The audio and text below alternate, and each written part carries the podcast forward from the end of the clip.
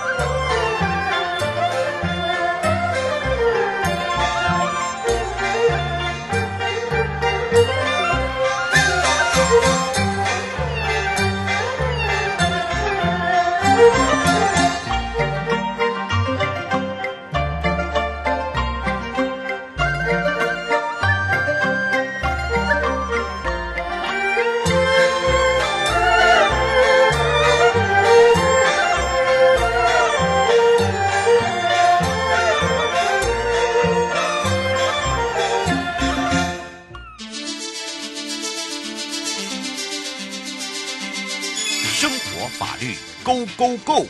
你我生活的好伙伴，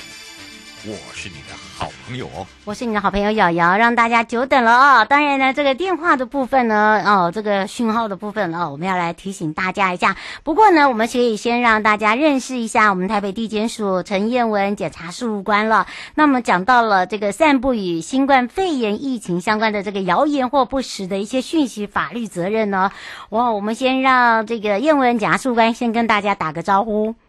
，Hello。嗨，大家好，我是台北地检署检察事务官陈燕文，很荣幸跟瑶瑶连线。嗯，那我今天要讲的应该是违法哄抬物价跟囤积民生物资的法律责任。嗯，是。嗯，对，那年关将近，物价齐涨，应该是大家最近的一个共同生活经验。那首先要跟大家说明的是，业者因应成本等因素涨价，这是属于市场自由竞争的机制，是没有任何罚则的。嗯、那消费者保护法、刑法、公平交易法都没有规定业者不能涨价。嗯、但既然涨价无罪，政府最近为什么都要成立跨部会的物价联合稽查小组来稽查业者的涨价行为呢？又是否因为涨价无罪，业者就可以漫天喊涨呢？嗯，我们以去年疫情刚兴起的时候，有些业者他会针对防疫物资，比如说口罩、酒精、隔离衣等价格飙涨，然后让到因为哄抬物价的关系被我们地检署起诉。嗯，那法院就针对这些防疫物资的价格是否遭到不合理的哄抬，有定出几个观察的面向，是。第一个是发生重大危机前的价格，嗯，第二个就是跟同期时候市场的比较的价格，第三个就是价格的提升是否是反映业者的成本，嗯，业者是否赚了超过以往时期的利润，嗯，也就是说，业者如果是利用疫情危害期间人民对防疫物资突发性的需求，导致市场它暂时没有办法。以自身调节紧急来调节紧急状态，谋取不合理的利润的话，也就是俗称发国难财的行为，这样的行为就是所谓的哄抬物价。嗯，那针对防疫物资的哄抬价格，政府是定有传染病防治法以及振兴特别条例来加以处罚。是，那针对其他的物品，如果有违法哄抬物价跟囤积商品的话，会有其他的刑事法令来处罚。嗯，是，其实一般来讲哦，大家会想说，哦，这个哄抬物价，这个呃，基本上刑责会很高吗？呃，哄抬物价的话，其实目前在刑法上只有第两百五十一条有处罚。那刑责虽然是没有很高，可是事实上它影响民生经济是很很会让。民众处于一个生活很不安定的状态，OK，所以对，所以所以才会让大家会觉得说，哎，应该还好，对不对？不会因为这个时间的关系啦，哦，因为今天刚好呢那个讯号的问题，所以呢我们会让呃这个英文夹述官呢将最近这个哄抬物价的部分呢，我们会让他呃在明天的时候哦，在一点三三的时候再继续跟大家聊一下。一点三十三到四十三的时候，我们再跟燕文检察事务官一起在空中陪伴大家哦。OK？哎，嗯，呃，明天的时间我不是很确定，那我再跟您回复，谢谢。嗯，拜拜，拜拜。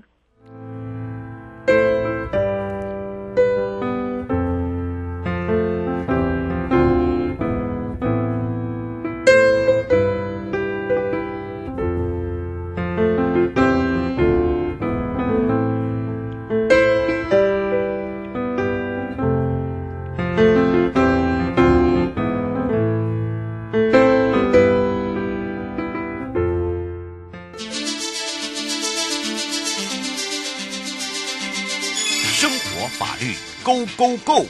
你我生活的好伙伴，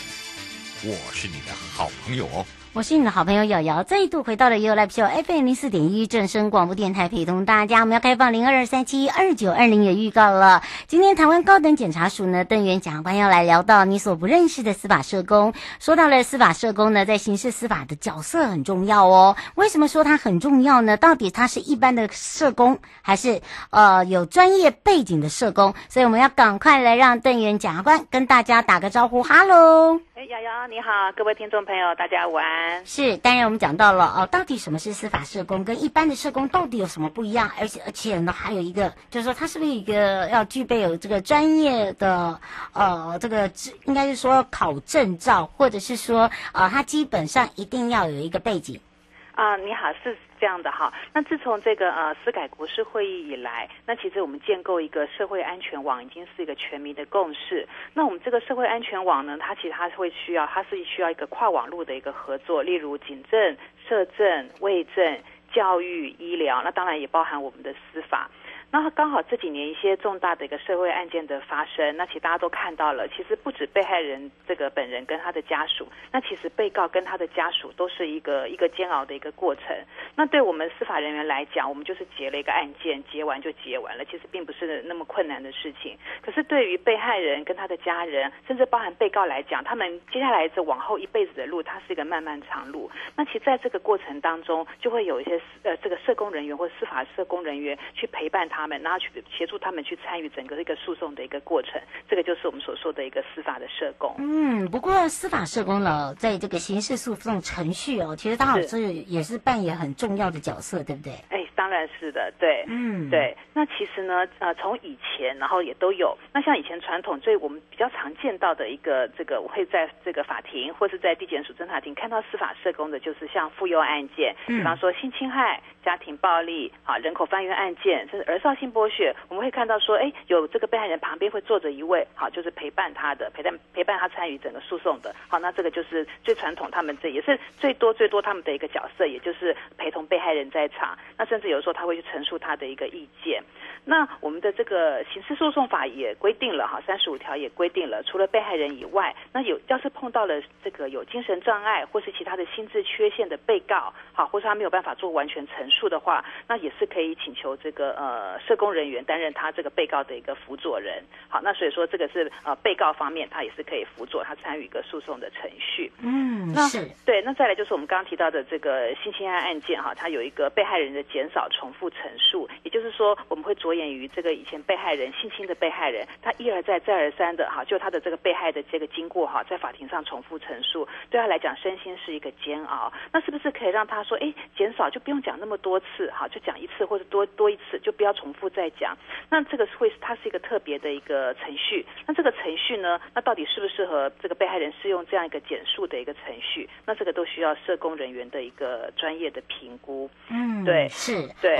吴小姐想请教一下，她说您。现在讲的这个是跟一般的社工不一样，也是应一样是要考证照的吗？哦，那其实呢，我们的这个呃，他考证照的哈，他是社工师哈，他是专专专专技人员的一个考试。那其他的像一般我们一些看到也蛮多数的是，他们没有考上证照，可是他们在做一些这个社会服务的这个工作。所以说这个就是他没有考上证照，可是他是从事这个一些呃社工服务的一个相关的一个工作。那这个也是，所以也包含说，哎，有考上证照跟没有考上证照的。哦，所以这两者的差异别是不一样的，哎，对对对，是都都有。嗯，是。他说哦。吴小姐想请教一个问题哦，她说司法社工基本上是在法院还是在在地检？哦，其实也都有哎，因为其实应该看说我们这个案件是进行到哪里的程序啊，比方说是现在是哎，在这个检察官的一个侦查的过程，那所以说可能检察官的开庭啦，或是其他的一个侦查的程序，就会看到司法社工。那假如说案件已经起诉到法院那边哈，现在是在法官这个进行审判的一个过程，那比方说法官传讯被害人，好，或者说法院需要说哎调取一些这个社社政人员的评估报告，那这样的话，那这个社工他参与的就是一个审判的一个程序，好，所以说应该是要看这个。具体的个案，他现在是走到哪一个过程，哪一个程序？是。那那当然还是有民事案件，像我刚刚所说的是都是刑事案件。那当然民事案件也有，那最常见的就是啊，比方说离婚啊，好，看看未成年子女他的意愿，好，或是子女监护权的一个诉讼，好，甚至一些呃收养、出养，好，未成年子女，那这些，那当然未成年子女本身他的意愿是最重要。那这个其实并不是我们一般就是可以去探求的，他会需要一些专门的一些知识经验啊，比方说社会学啦。啊，或者一些心理学的知识经验，那所以这个就是要仰赖社工人员的协助，他们协助做一份评估报告。嗯，是胡小姐说，这跟一般的长照不一样，对不对？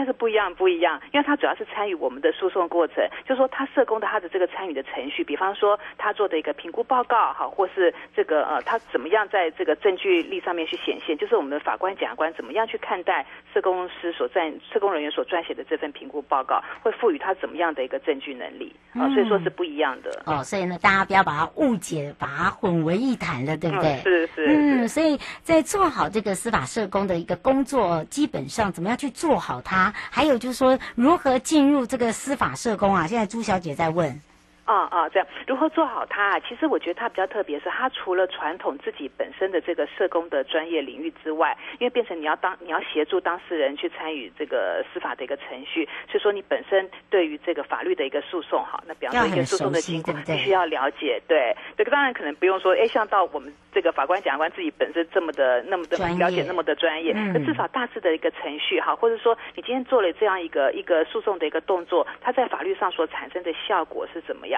那这个必须要正确的反映给当事人，好，所以就是我刚刚所说的，就是它是一个跨领域的一个对话，就是一个呃社工，好，传统社工跟呃传统法律，就必须它要有一个衔接，它要有一个结合，它要有一个对话，好，所以说那个这个就需要呃我们的这个司法社工，然后去提供他的一个这样一个专业的一个一个协助。嗯，对。涂先生说，这只有女社工吗？没有男社工吗？哎，其实我觉得男社工，我我觉得越来越多哎，可这个可能大家会有一个呃性别的一个刻板印象，说哎这个社工或者大学的社工系啊，好社会系好像都是女孩子比较多。我觉得的确是在以前是，可是我觉得现在我看到蛮多的男性也有参与这个工作。其实就就很像我们看到的这个案件的被害人，其实也不是也不是说纯粹一定是女性哎，我觉得男性的被害人其实我我觉得也也不是说很少见。对，嗯，是哦，所以你可以来参与了啊。呃，当然，啊，对对对。涂先生说一定要社工系吗？啊，这个其实我这个呃，应该是要去看说他个别他报考的一个资格。